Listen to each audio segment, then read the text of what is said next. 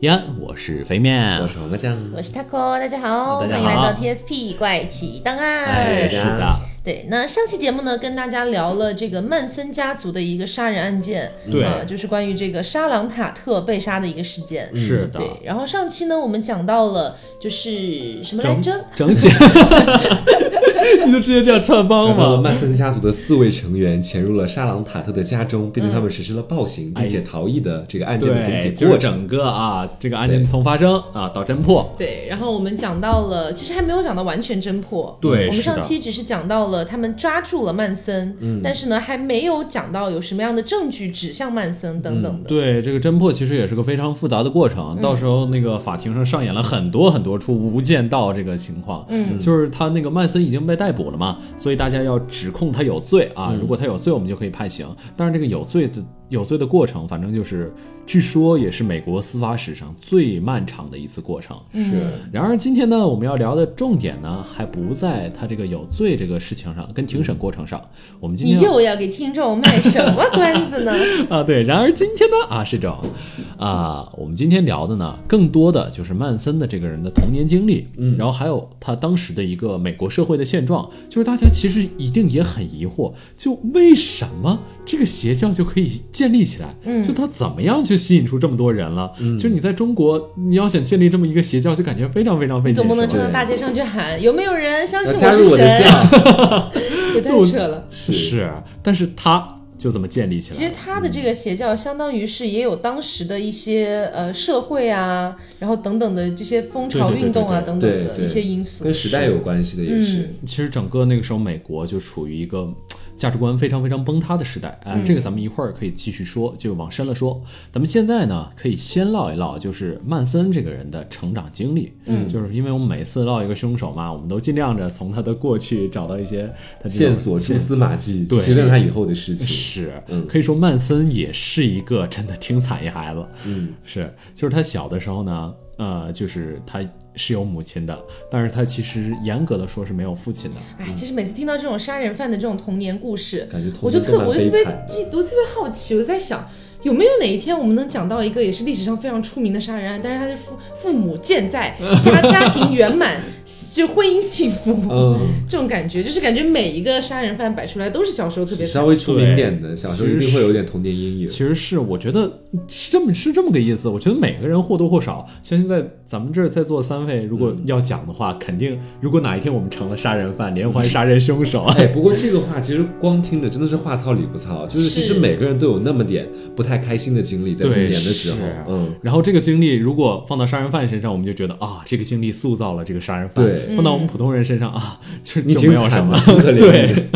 所以可以说这是也是一个就是呃，也是一个就是你这些童苦难的童年不能成为你犯罪的这个原因。嗯，啊，其实他就是呃，怎么说呢？他比密尔沃基怪物还有少年 A 都要惨一点。嗯我觉得少年 A 可能更像那种中二病发作的中二然后少密年尔。沃基怪物更像是自己自己对自己的那个底，对就是自己的世界的小框架有点太多那种感是啊觉，曼森真的属于那种他小的时候就是惨。对对真的惨。别人还有爸妈，他小的时候其实等于有爸妈等于没爸妈，其实说到底，对，对他妈在他呃他妈在呃你在骂人？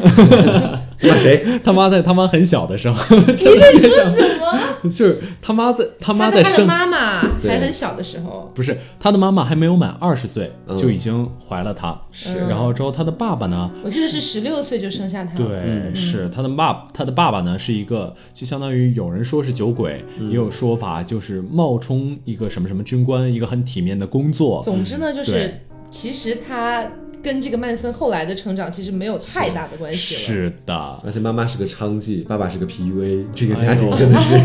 是， 哎呦，真的太惨了，是这个样子。然后他就接下接下来，然后他妈妈。呃，就反复的嫁人，为嗯这个曼森寻求一些庇护。但是这个其实他妈妈不仅反复的嫁人，而且还有其实我觉得不仅仅是为曼森去寻求庇嗯护，其实为也他是自为己他啦自己。对，对因是嗯为你说白了，他是一名娼妓，对都是废 物，谁说的就不说了 对，大家这是一个梗啊。啊。啊，然后呃，这个呃，其实她也是希望能够找到一个可能对她更好的一个男人，可以给她钱花等等对的，对，以此有一小部分可能就是照顾这个曼森，嗯因为在曼森后来自己的口述当中，他说他妈妈其实对他一点感情都没有，嗯他妈妈甚至有一次在酒馆喝酒，然后有一个这个在酒馆里面上班的一个服务员，嗯刚好谈起自己不孕不育，然后呢，他妈妈就是甚至是为了一杯酒还是一桶酒这样的，反正就是酒，然后就把想要把曼森送给那个服务员，我我的后来还天真哪送了，对儿子没有任何的留后恋来之曼情。森是被他真的的是啊叔叔救回来的。我的天啊，嗯但是印象中他叔叔好像也不是一个就是善茬儿是不是个善茬，好像对是虐待他，就是这一家都是什么这家真的是呀非常非。常我的妈呀惨。其实我觉得那某你想想，后来曼森干的这些事儿，不是一家人不进一家门。对，真真的的是。其实某种程度上，你也可以说那，那是那个时候美国一个整个社会的一个弊病。说有，我记得听过一句话嘛，人类社会历史上的一切灾难都是因为他们的这个社会变革没有跟上技术的变革。嗯，就是因为那个时候美国整个国家可能就因为二战打完了嘛，大萧条也过去了，我们之前讲的大萧条也过去了， 然后他们就整个家整个国家就富足起来。就是大家也都吃饱了饭，然后就追求一些精神上的东西。温饱就要撕一些别的东西了。哎，对，而且正值他们那个时候，什么越战，对，也也也失败了，然后之后也有一些什么，呃，肯尼迪也遇刺了，等等等等，嗯大就是事件对频发，这些震惊体验都使这个呃美国青年就觉得这个社会世界是不是不应该是这个样子的嗯啊、然后他们就的确就产生了一些就是可能反社会的这个举动，所以曼森有可能就是在这样一个环境下，就是虽然这么说有点像错的是世界不是我的感嗯觉，那曼曼好像曼森是这样觉得的。对，少曼森的确是这样觉得的。然后他长大之后，他稍微年长一点之后，就是他的妈妈反复的嫁人，反复的搬家，又反复的盗窃，反复的入狱。这个年少的曼森就熟悉了与他妈妈别离的生活。然后后来因为有一。有一次，他妈妈改嫁的一个继父就特别不喜欢曼森，就而且曼森自己其实也是偷东西，偷家里的东西出去卖、啊，所以这不有喜样欢。学样，是不喜欢也是有原因的，所以就把他送到了寄宿学校。就曼森，就我们刚才也提到过嘛，他本来也是一个就是很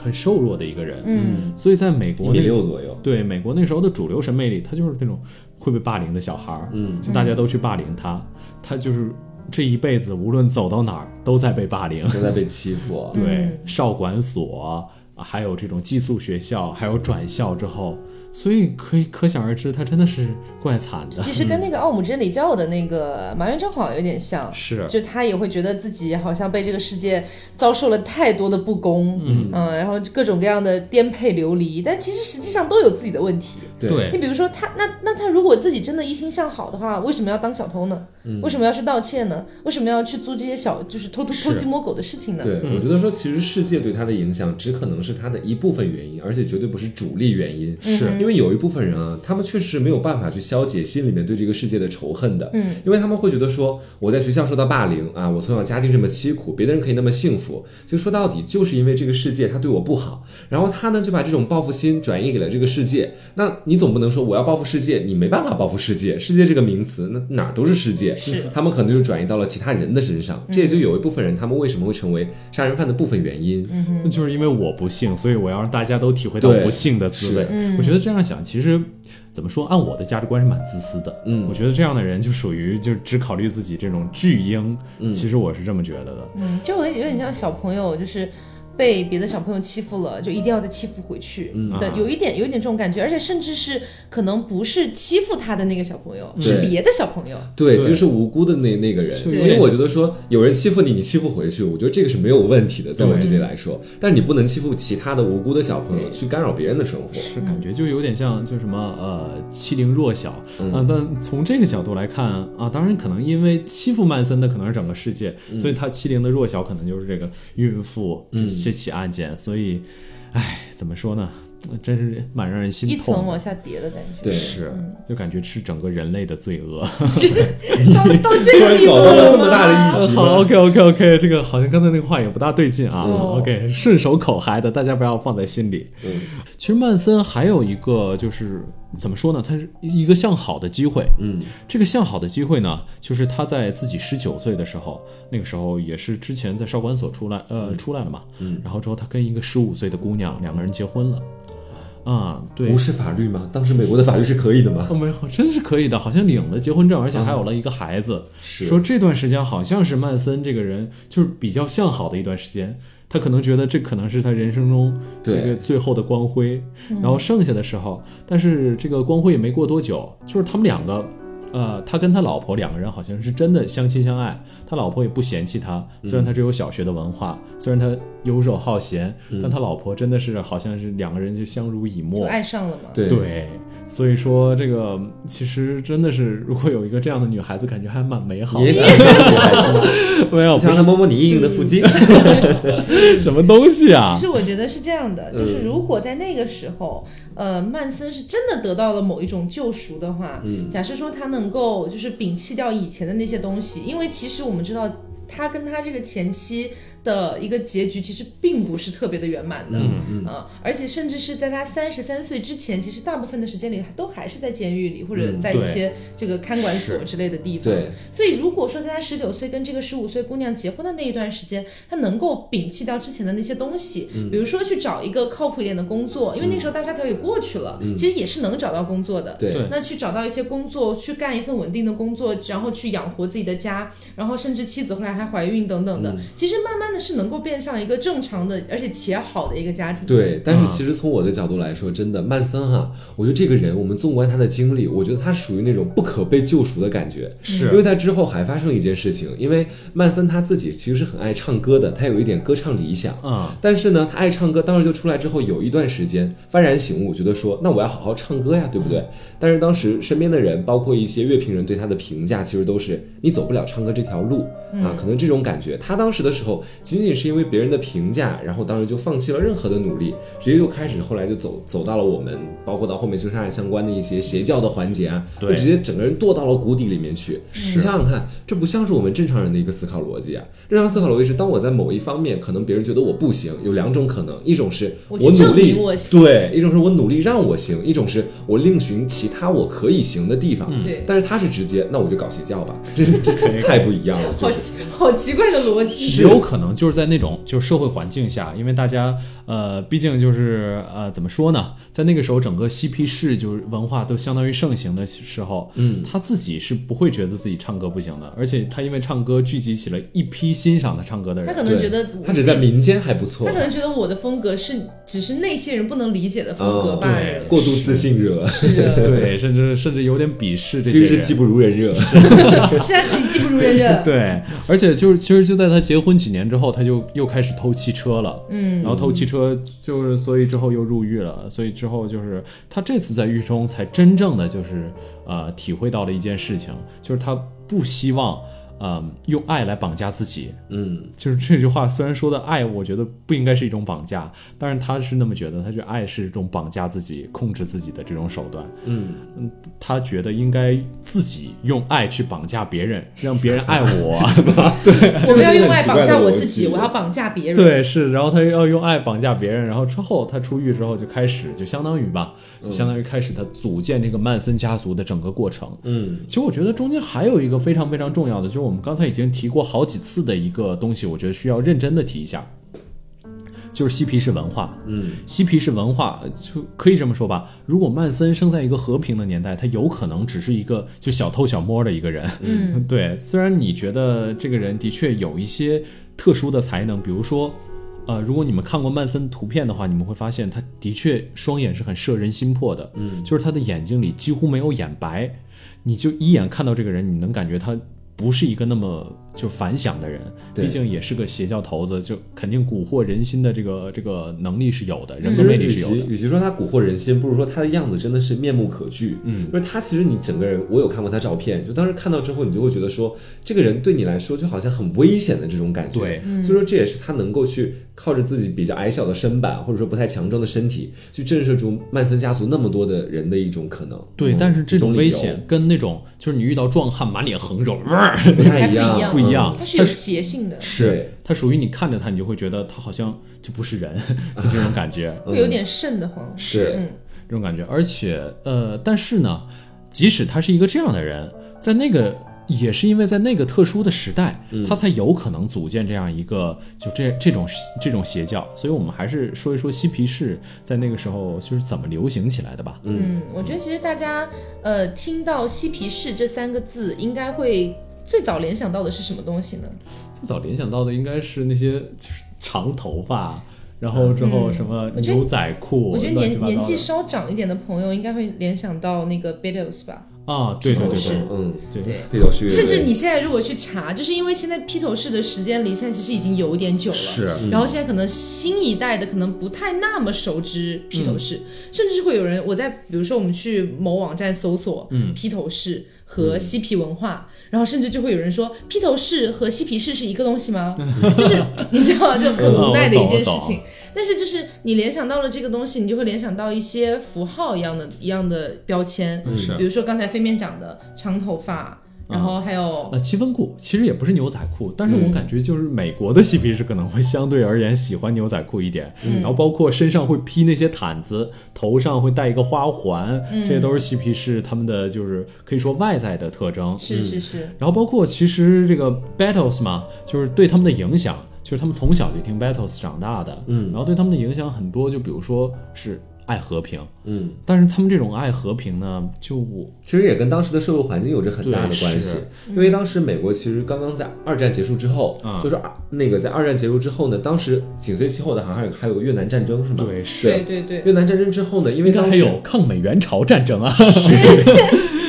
越南战争其实对于当时嬉皮士的这个大范围的传播有着一个比较大的影响，是在于说，呃，越南战争的存在，它本身其实是有点违反美国它自身的主流民意的，嗯，因为当时会觉得说这个战争其实它不应该发生的，是但是美国政府坚持要去这么去做，所以说在当时的民间有非常多的人是不太支持这场战争，是，的确，就是你想，呃，嗯美国政府怎么说服人们，你要去一个遥远的，可能几万公里外的一个地方，你要保卫自己的祖国。 对所以这个 对这个就是，而且而且当时相对来说，人家也本身就是弱国， 对。嗯对，而且对于当时的人来说，其实受到最大影响、付出生命代价的，反而是当时的年轻一代。对因为你如果士兵啊战争嘛，对你就需要士兵，士兵的话肯定是挑选青壮年的为主。嗯，所对以当时非常多的美国年轻人都被送到了越南那边去，去直接去抛头颅洒热血为国家。 但是在国内的年轻人本身他们就不太支持这个战争，同时年轻群体还受到了这样的重创。其实对于当时的很多年轻人来说，这是一件没有办法接受的事情。嗯，所以说也就越来越多的人他们开始信奉起说，或许在这个社会上传统的主流的国家传达的一些思想，他们不一定也是许正是确错的对，不嗯他们过开始慢慢有这样的思想。嗯是。不过，而且越战这个东西的确就是它有一些，呃，你如果看过一些电影的话，你会发现这个东西对美国可以说整个文化起了非常非常严重的就是反抑制作用吧。嗯就呃，包括比如说科波拉的《现代启示录》里面有一个情节，我记得特别清楚，就是有一些美国人，他们其实没什么想法，就是在那个呃，包括在越战的那个地方，他们也是整天听音乐，然后就是整天躺在那个甲板上睡觉，然后整天也并不不知想打这个仗。他不是不是并不想打这个仗，他们不知道为什么打这个仗，也没有国仇家恨，他们就只是来到这儿，就相当于给人感觉像出了一个公务一样。但是当这样的人他们拿起枪的时候，对面是一群越南渔民，他们去检查这个渔民的船，他们怀疑他们可能藏了物资，结果船上船上虽然什么都没有，但是就突然突如其来那个有一个地方有一个响动，然后他们就整个这个握枪的人。他就整个的把整个越南的船就血洗了，就是他可能仅仅是那一个响动，后来看发现那个响动其实只是一只小狗，就是他们觉得这个事情就是持枪者，他可能这个这种暴力持枪的这种权利，可能真的会造成一个人的异化，嗯，就是让他这个人变得不像一个人，对，他其平实时本肯身定过做去不的出这时样的候，事可情。能自己就不太愿意干这件事情，对但是你又被迫去做这件事情，然后直到后来你发现自己成为了自己最不想成为的这种人，哇，就是我好觉鸡得，汤 的一句话，哇，激到我了，激到我了。就你不想杀人，但你真正做了这件事情，你自己的内心可能有时候是承受不了的。对，对，所以对于当时美国年轻人来说，当时的社会主流是认为说，与目前社会的主流价值观或者人们所提倡的一种生活方式所不一样的、嗯所逆行的、所有不一样的生活信仰的这些人，被他们称之为嬉皮士的这样的一个群体，嗯在当时呢就慢慢的就传开了。对但是人们当时对于嬉皮士的这样的一个印象，其实他们嬉皮士这个群体承载了美国当时说垮掉的一代这样的一种就是说社这不会是我们九零后吗？这样的一种社会语言，其实在当时的时候，社会现象就已经被他们所承载掉了。对，其实就相当于这个样子，嗯垮掉一代是四五十年代的事情，嗯他们那个垮掉的一代就开始不断的写各种各样的文学的书，是，然后就是这一代看他们书的人长大了，嗯啊，就变成了这种嬉皮士。然后还有包括他们小的时候也在听列侬这些人的歌，对这反战，然后包括性解放、追求艺术这样的歌曲，在他们这儿就听久了，哎，觉得对吧？我也需要做一点什么什么样的事是情，其实我有的事情，对，我文化熏陶太多年了，嗯，因为其实我对于嬉皮士的了解嘛，可能是说在越南战争之后，他们开始大范围的去开始进行传播了，所以说他们其实整体的一个思想在当时来说是反战的，嗯对宣传这个爱与和平，我觉得这其实没有错，嗯包括他们其他的一些，比如说宣传各种各样的自由啊啊，其他的我们就不做过多的点评关于自由方面的东西，对，但是我觉得说他们整体的思想，其实我整个通览下来，我觉得我是还蛮赞同的，但是我觉得自由的时候，我我觉得可以给大家举几个例子，让大家就是、呃说呢，这个说说起来稍微有点污啊，大家就接受一下啊，有就是多污嗯，就是随地随地都可以，对，所以哦要把自己不是大小便是嗯嗯对对要把自己的体液撒到这个城市的每一个角落，对。对而且他们其实吸收了很多东方的思想，嗯虽然虽我然们东方的思想对什么时我我候们也没这么教啊， 是啊，其实也不是印度有有有这方面的，是印度有但是说印度我们是不一样的，我们都是东方，但思想不太一样。是印度的，呃，包括他们有一些就什么，呃我我具体其实说实话没那么了解啊，在这儿就相当于口嗨一下，嗯如果说错大家也不要怪我，多求生担欲待很强啊，没有，就是他们印度包括有一些瑜伽，说还有一些印度的舞蹈，说其实都是、包括湿婆嘛，湿婆是管理性爱与舞蹈之神，嗯所以他们很多呃主流文化中也存在一些有关于性的东西，然后包括中国这边就是有点像，其实老子的无为而治可以说是有一点点那个嗯怎么说呢，叫无政府主义吧。啊，这个 OK，啊、懂就是让懂整个懂社会自然的演变，所以他们其实就相当于什么呢？相当于他们自己从自己的文化里没有办法得到救赎了。嗯，他们觉得、哦我们的文化这么发展过来是错的，所以他们开始把目光投向了很遥远的海外、遥远的东方。他们希望从东方换回一些文化活力，能让自己活得比较不一样。这不是是从古至今全世界对我们中国做的事情吗？对， 其实也不完全吧，包括现在，其实这个可以说一句题外话啊，嗯，其实我们可以看到很多欧洲的电影节，他们都会就是把一些非常非常大的奖项颁给伊朗那些就是可以说是苦难的人民，是是，他们其实更多的是想从伊朗这里获取一些东西。这些东西并不是说，呃，就是说我看他们民民众受苦，我觉得很爽，嗯，不是这些东西，而是他们想从这个他们民众艰难的挣扎中获取一些文化活力。真的苦难会让人深思。，对，苦难会让人深思，他们觉得这些东西可能是现在的欧洲文明缺少的。嗯，有一些国家啊，不好指名道姓，但是嗯是他们的象征物是鹰， OK 他们就不断的制造这些苦难。啊，所以说是一手制造，一手吸取，所以真的、那个没有样办子法啊，对是。其实如果往回说到嬉皮士的话，当时的情况其实是，你你可以想，可以想象，这其实是一种思想，但是它慢慢的变成了一种社会上的现象，嬉皮士的这样的一种社会现象。嗯，其实。一旦一个东西成为了一种社会现象，它被摆到了社会大众面前，其实就面临着一种风险，就是被曲解或者说被误解的可能性。嗯，所以说现在其实对于嬉皮士的人们的整体评价，光从我们的角度来看，其实我个人觉得它其实是很两极化的。嗯，一部分人去说我们非常崇尚他所的那一种所说的那种爱与和平，崇尚自由的精神；一部分人说的是呢，我觉得他们就是性和毒品的一个来源或者说是归宿对，他们是在一个比较缺点的方面去看待这样的一个对，我觉群得体毒的。品其实也可以细说一下，嗯因为那个时候在整个嬉皮士文化里，毒品是真的就是可以说盛行。是他们觉得就是我在肉体上找不到的东西，可以从精神上对，我觉得这又是一种对东方文化的曲解， 就是他们觉得啊、呃只要我嗑了药，只要我注射了什么什么东西，是，对，然后包括我就我就能够达到高度的那种精神境界。嗯是，嗯这种东西是现实没有办法给予我的，对什么什么样子。然后呃，其实曼森包括曼森家族的组建，就跟这些药物可以说有直接的关系。是他就直接用包括迷幻剂啊，还有大麻啊这些东西对嗯来掌控他们的思想，并且不让他们睡觉，来来来，就是让他们不去思考一些其他的东西。说白了就是把他们的头脑搞得很模糊。洗脑嘛，对就是是嗯而且嬉皮士他有一个思想，就是在说他们要做的事情是满足一切，就是说人性所需求的东西。嗯但是可能有一部分人觉得说，我们主要需求的是和平或者说爱这样子。对但是他们的理解其实是在于说，我觉得说我想要疯狂的性爱，或者说想要去吸食毒品，一直上瘾，这些都是我想要的呀，是我人性所需要的呀，那我就可以一直去猎取他们。其实它也是一种完全两极分化的一种感觉。嗯，是，嗯，因为从我的角度来说哈，呃，自由如果它是没有边界的自由，其实我觉得它反而不是自由。我觉得自由这个概念是相对的，对于我来说，怎啊么又绕到这 个话题？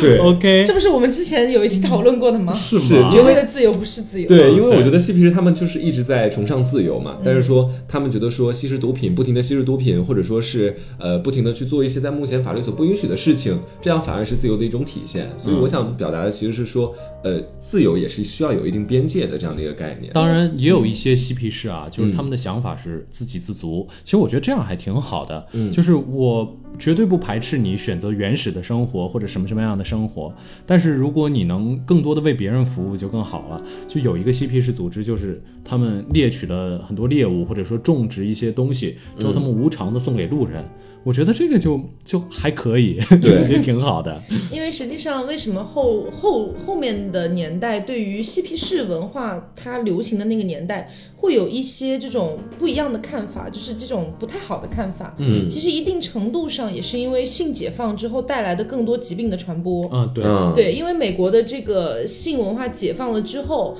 不管是艾滋还是各种各样的疾病，都增加了非常多的一个传染概率，包括患病率等等。是是，你可以想象他们本来生活就很混乱，再加上他们还吸毒用那个针孔，对。对，所以就非常容易传播艾滋。所以说，有的时候其实人类吧，有一些预言还真的是挺有道理的。就好像亚当跟夏娃吃下了那个在那个伊甸园里的禁果之后，嗯感觉一切对都变得不太好控制。那性解放就好像是那一个禁果，吃了之后呢，好像虽然有爱情的诞生，好像虽然是人类自由了很多，但是也带来了很多不可避免的麻烦。其实，是，嗯，其实我我个人是觉得，就像刚才黄瓜讲的那一句，有有点鸡汤的感觉，就是绝对的自由不是自由。其实就像我们之前一直在呃在凹凸电波跟大家传播的一个概念，就是你的身体可以由你自己支配，嗯但是。它说到底，它虽然是你的身体没有错，可是它放在现在的一个社会环境，放在现在的一个时代来说，它必然不是百分之百随便你怎么用的。对，对不对？你必然你要注意安全，对吧？你要注意疾病，你要注意这个等等等等的伦理啊之类的东西。所以你并不是百分之百拥有你自己的身体的所有操控权的。嗯而且呃，这个时候可能又要说一些题外话了。不知道各位有没有看过一部电影叫《蓝三原色之蓝》，有看过吗？嗯，就其实这部电影，其实这部电影就是探讨自由到底是什么。就是这个电影的女主人公，她是一个刚死了老公跟孩子的一个非常有钱的一个寡妇，嗯，就是可以心说动，心动了吗？ 没有，你就可以说这样的一个人真的是一个社会上最自由的人了，没有任何的东呃，他他的母亲嗯有钱老年痴呆啥都有，嗯他母亲老年痴呆，他几乎可以选选择任何他想要过的生活。是但是他在获得这样的自由之后，伴随而来的是巨大的空虚，嗯他不知道该干什么，就是他也没有什么事业，也没有什么钱，也多的花不完，然后之后也也没有什么朋友，所以这么一想。自由这个东西，好像就是因为有边界，才体现出它的可贵性。对，有嗯不自由才有自由。哎，是。所以我们聊了一些自由，那我们该聊一聊边界了。 与嬉皮士相对的，还有另外一批文化叫雅皮士。嗯其实雅皮士说到底，它就是有一点跟嬉皮士站在对立面的。嗯嬉皮士更崇尚的是可能更要返璞归真，然后更自由，嗯然后等等的，就是更 free 的一种感觉。但是呢，雅皮士它更多的是处在就是我还是就是现代社会当中的一个精英人士，对然后我会注意我自己的穿搭等等的这样的对一些感觉，他更他更追求的是现代人的想要的那种现代生对活，，他们其实是在一九八零年代的时候出现在美国的，就那一批人，就他我刚刚说的，他们追求生活的舒嗯适和目前在这个社会上现实的一种成功。他们就是说我信奉目前现实提供的这些成功法则，并且我努力的去做到，让自己过上更舒适的生活。所以在那个年代，你们会变成雅皮士还是嬉皮士？我觉得我会是嬉皮士的杰出 代表。我觉得他们的哎太棒了，说的他们有些思想我真的很认同。不过的确，嬉皮士就是可以说推荐了很多很多运动，什么飞面呢？呃，我的话，雅皮士吧，我觉得嗯想当应该雅皮士，就是呃，嬉皮士很多思想，我觉得我还是稍微有点接受不了比。如说性解放是嗯，吗？不不不，性解放我觉得还 OK，呃，就包括听到了吗，朋友们？哎呀，你们不要这么说我 嘛，嗯我很害羞的。其实我是觉得，嗯、就我我我只是我个人哦，嗯 我个人如果要去选的话，我可能会随着年龄变的，是吗？真的就是如果我在二十五、二十二岁之前你，会当嬉皮士吗？绝对是嬉皮士不是我我我最不能接受那一部分就是吸毒那一部分。啊。不一定要吸毒啊，因为他们其实到后面也有说，就是说一批新的嬉皮士他们出现之后，他们可能带来了一些不好的，就是说嬉皮士就是吸毒或者滥交这样的，对他们反而挤走了原本老一批嬉皮士的他们的那种精神内涵在里面。所以你的意思就是你只你想可 以当老一批的嬉皮士，只想吸取嬉皮士中比较优质的那一部对分我吗是？这么觉得的。对，其实你可以看到，呃，如果呃现在你们也看不到，反正我是留了长发的，这的确稍微有一点点嬉皮士，但是呢，我觉怎得么了？我也留了长发，我在预备留长发。好， 可以，可以，可以嗯。但我觉得更那个什么的态度，就是精神自由不一定非要靠这种放纵的生活来体现。嗯。嗯对，就是说到底，我觉得还是我比较认同我们国家的另外一个观点，嗯就是小隐呃大隐隐于市，嗯，这个概念就是你你回归田园、回归森林、回归等等的，其实你是在我的只是在我的观点里面啊，其实你是在觉得你现实有太多你无法解决的事情，对你只好逃离到另外一个你觉得更舒适的环境里面去。是是是是，但实际上，如果你能够在现实里面创造出或者说改变出任更多的，就你能够更舒适的一个环境的话，这证明你其实是更大的一个成就，对。对对，吧？啊，包括嬉皮士，你说刚才 Taco 说的逃离，其实这种逃离，呃，又何尝不是进入另外一种秩序呢？嗯，对你自己就是你觉得你逃离了现在的生活，但你进入了可能进入了那些也是，毕竟我们现在也是可以用一些词来形容一些嬉皮士的，嗯，所以换句话说，嬉皮士也是有他们的规则的，就是你也没有办法逃离所有的规则，对那对自由对是没有对办法的。其实我觉得逃避有时候反而是一种不太好的解决方式。嗯就跟我最逃近避的可时耻候但有用。就跟我最近看一部日剧嘛，夏夏还安利给你，就是是叫《风平浪静的闲暇》，简单讲一下，非常简单的讲一下，大致就是说这个女的啊、女主角被他们公司还有她男朋友背叛了，然后自己想要重置人生，来来到了乡下，想要重新开启生活，一件行李都没带，但是还是被原哎带了本带的。了，人家背了个好大的包 呢，没有，她家具有一个漂亮，她把家具全扔了， 对，嗯，带了点衣服吧。对，带了点衣服，然后但是没想到呢，逃离重置人生，来到了新的地方之后，还是被原本自己在公司表面上对自己很凶，实际上深深爱着自己的前男友，还有一些原本公司里面的各种各样的东西所纠缠。他没有办法完全的重置这个人生，就逃避有的时候可能是短暂有用，但它绝对不是长久有用。其实我觉得是这样的嘛，就是我们说感情啊，或者说你自己逃到一个深山老林里面去，这种都算比较小的。如果我们往大了说，假设说，呃，你假设说你是美国人，然后我不满意美国的这个现在的任何的秩序。我逃到另外一个国家去，或者说我自己创立一个新的政权，等等的这些情况。但是你要知道，人类的一个历史进程的发展，它必然是有一定规律性的。嗯，所以就是你逃离了这个政权之后，你再去建立一个新的政权，那必然还是会朝着你原本逃离的那个政权去发展的。 对， 其实，而且有可能你的逃离就是这个人类历史的一部分。人类历史可能逃离了很多很多很多嗯对次对，要不然怎么会有中国那些古话？就是对刚才说的，他跟你刚才说什么古话小来着隐隐于市啊，对大隐每次都是大隐隐于市。是对这样中国子古代也有隐士啊，结果隐士最后大家发现隐士的最高境界竟然是隐于市，我记得隐于朝吧。隐于市，嗯，好的，刚刚经过了好无聊的一次辩论。嗯是啊，我有点忘了。是反正呃，而且啊，就是与这种自由相对的，还有另外一个东西就是危险。嗯就这种危险，其实就来源于曼森这种人的煽动。嗯，就曼森这种人，你看，呃，如果任何一个，就我我我是可以这么说的，我觉得之前的嬉皮士就是绝大多数嬉皮士是很善良的，嗯，是真的那些中产阶级的，就可以说家里比较有嗯想要反钱，战啊等等放弃自己那比较相对来说比较优渥的生活，来到了这个平民的这个生活圈子里面，嗯然后去对体会一些比较贫穷的生活，对就是为了感知当时战争可能对于人人民的一种危摧害残，对对，但是，一旦被这种就是有别有心用之心的人，对是别有利用心用的了人利用，他们有可能这种自由就会转变成一种对其他人的伤害。对毕竟你们是一群年富力强的年轻人。对，因为呃，我觉得不知道大家有没有看过一些美国比较。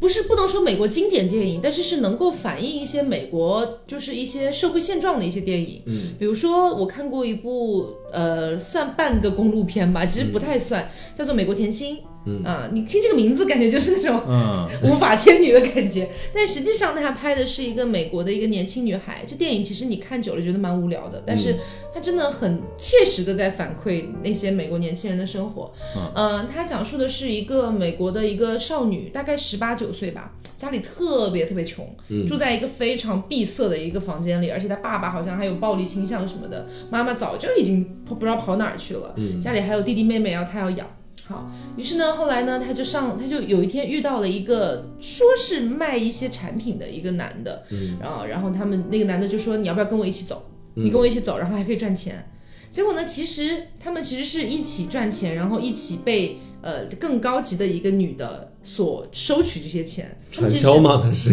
嗯、不完全是吧嗯，但是有一点像，有点像卖保险。 OK， 那种感觉。对，所以其实他讲的一个大体故事其实没什么情节，嗯，他到最后就是那个女生，那个少女以为自己被这个男的所救赎了，嗯但其实这个男的才是最高的那个女的的一下个属一个不是一个一个一个小情人，啊，这种样感吗觉，对对对，所以呃，其实那个最高最高的那个女的呢，其实想让她离开这个组织，也就离开了，嗯，所以她最后其实还是回到了自己很闭塞的那个房间里面，嗯但是在她跟着那群人一起去到处去推销这些产品的时候，这就是为什么我说有点像公路电影，嗯她在那个公路上，他们随便到一个城市。然后就 有点像大萧条那个时候，嗯随便到一个城市就下车，然后去各种推销。好那段时间他们是非常疯狂的，推销的时候人模狗样的，装作自己是大学生等等的，嗯然后回到了这个车上，这个车就像是他们的一个屏障。嗯一回到这个车上，大家开始抽大麻，然后你你喝一口酒，我喝一口酒，我司哦糜机烂也的喝生酒，活，对，可以非常糜烂，然后随便想怎么放纵就怎么放纵，嗯其实是有那么一点点嬉皮士的那种感觉，嗯后后后后代的嬉皮士的感觉在里面的。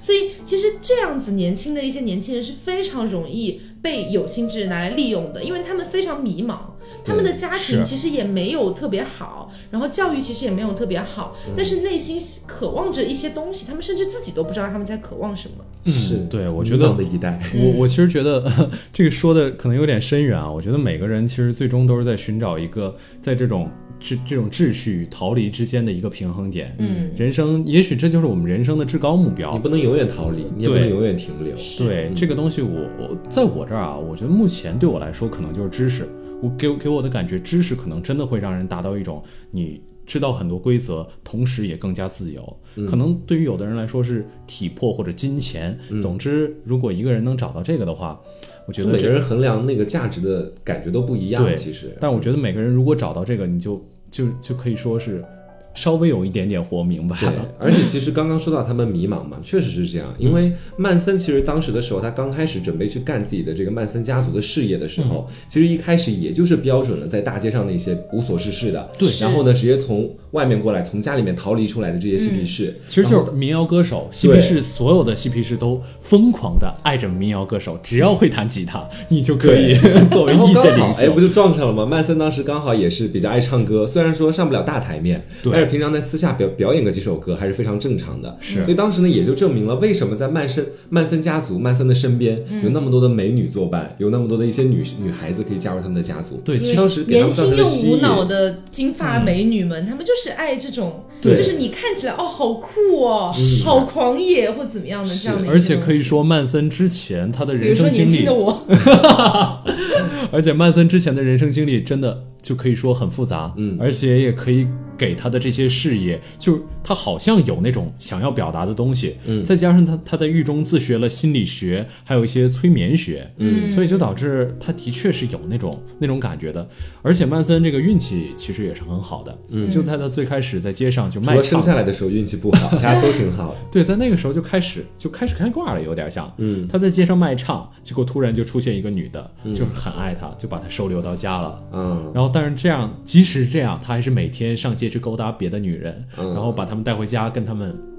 对。对，然后其这实他个有点自恋，如果说到底的话，其实他觉得说怎么可能会让一个女人就这么限制住我？我这样的魅力不应该让更多女人来臣服于我吗？我觉其得实这我觉得更加混乱一点， 嗯你 说我觉得更加混乱一点，就是他的意思就是你不属于我，我也不属于你，对你想跟谁就跟谁，我想跟谁就跟谁，有但是点这我个爱意思你，，因为你是我的一部分。对，是这个样子。哦包括曼森家族 Open relationship，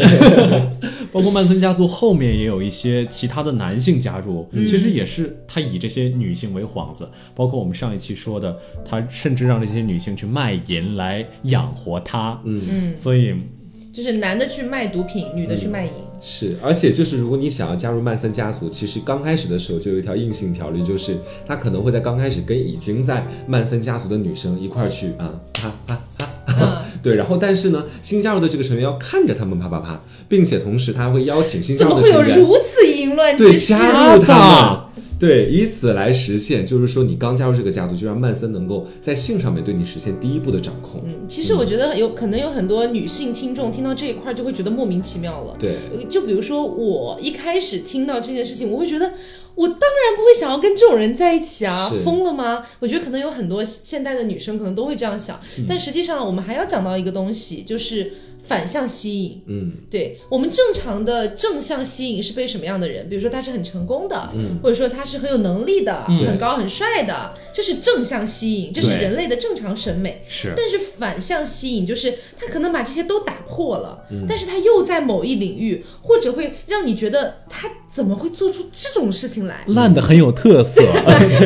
说到底是这个样 就子。其实就是男人不坏，女人不爱，好久好老好老的词 啊。但是对，然后这个反向吸引就又催化出了一些东西，嗯因为我们之前那一期讲过嘛，曼森其实他们这个整个家族干过非常多坏事，只是我们上一期讲的是最出名的一件而嗯已。对，是他们家族大概杀了有过有呃差不多四十个人，对，那这其实又涉及到一个东西，叫做杀人狂崇拜。啊，对，杀人狂崇拜就是一种非常典型的反向吸引。嗯，那它来自于什么地方呢？这可能就是首先，呃，我们人其实人类都是复读机，对 不对？对啊这个大家认可吧人？类嗯是一个啊循环。呃，是所以人其实最基本的，他就会去模仿别人。嗯他会去模仿一个长辈，嗯或者说模仿一个自己的前辈，嗯，或者说是去模仿一个在某一个领域比非他常突出的人非常突出的人，嗯啊，或者是呃跟自己有过相同境遇，但是做的能够比自己更好的人，嗯，这就是一种模仿。首先，这是一种模仿，还有一种就是同情，呃，因为。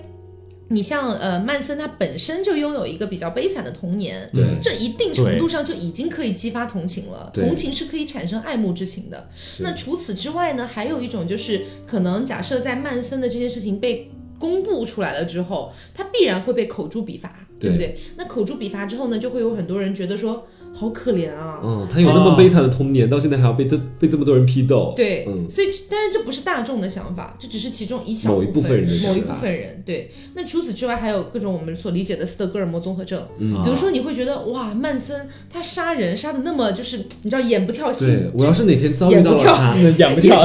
眼不眼不眨心不跳这种对感觉，对但是为什么他反而会给我怜悯呢？嗯，这是斯德哥尔摩综合我症。觉得斯德哥尔摩综合症就很像那种，就是你看这个人杀人杀得很凶狠，但是他对猫可能很温柔，你就会被这个猫，呃不，就会被被这这个个猫猫， 被他被这个嗯人，被他对猫的温柔所吸引。对，就是呃，包括斯德哥尔摩综合症这个由来嘛，它其实就是斯德哥尔摩一次银行抢劫，嗯，然后之后这个劫匪对客厅对对在这个银行对大被厅劫里的持者，嗯，对银行大厅里的人质给他们吃给他们喝，对甚至就怎么怎么样，人告就诉他产们生了爱情。对，告诉他这们个我我们其实不想伤害你，我们也是就很穷，就这种感觉。结果人质竟然就反过来帮助这些绑匪。对，其实我觉得可能是人对强者就这种，嗯，对其实人看到强者之后，可能就会产生一种仰慕之情，但不是这种仰慕，其实它不存在于说在在现实生活当中，就是说我们这些外界者可能对一个杀人的人，可能我们大部分人都不会产生仰慕之情。嗯但如果你是当时的人质，你面对这样一个随时可以剥夺你生命的人的时候，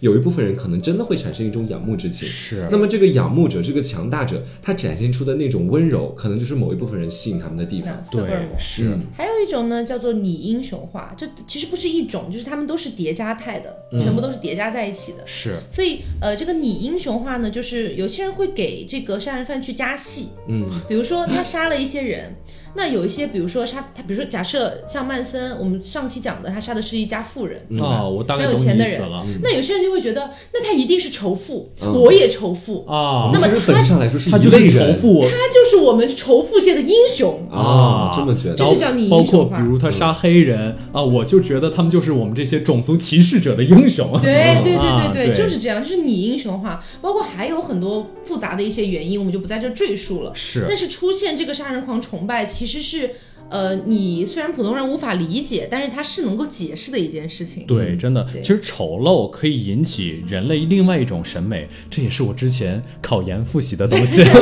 没有，是英国的一位这这个也算学者吧，叫伯克，他说的这个可以引起一种叫崇高的审美，这种崇高可以是真的很高大，嗯另外其实就是一种源自于震撼。这种震撼可以让人心里留下很大的阴影。当你反复去琢磨这个阴影的时候，你可能就很就就会对这个人产生兴趣。那今天其实跟大家讲的更多的是，就是为什么会有这么多人加入曼森家族，对或者说对他产生信仰，或者说非常想狂热的加入这个曼森家族的对原因。嗯，对，当然这部分原因其实也是我们所理出来的一些大部分原因，对，当然包括有社会原因，然后之后对有各种各样的，包括舆论、情绪等等，这些全部都是原因。是嗯，所以说我们不可能把一一一全部列出来给大家看，嗯只能说我们挑选的是我们觉得应该算是大部分的一些成因比。较核心的成因了，包括那个时候的社会，以及曼森这个人有什么什么样的特点，然后包括杀人狂崇拜，就让这些东西让这个曼森家族得以建立，得以实行他们罪恶的勾当，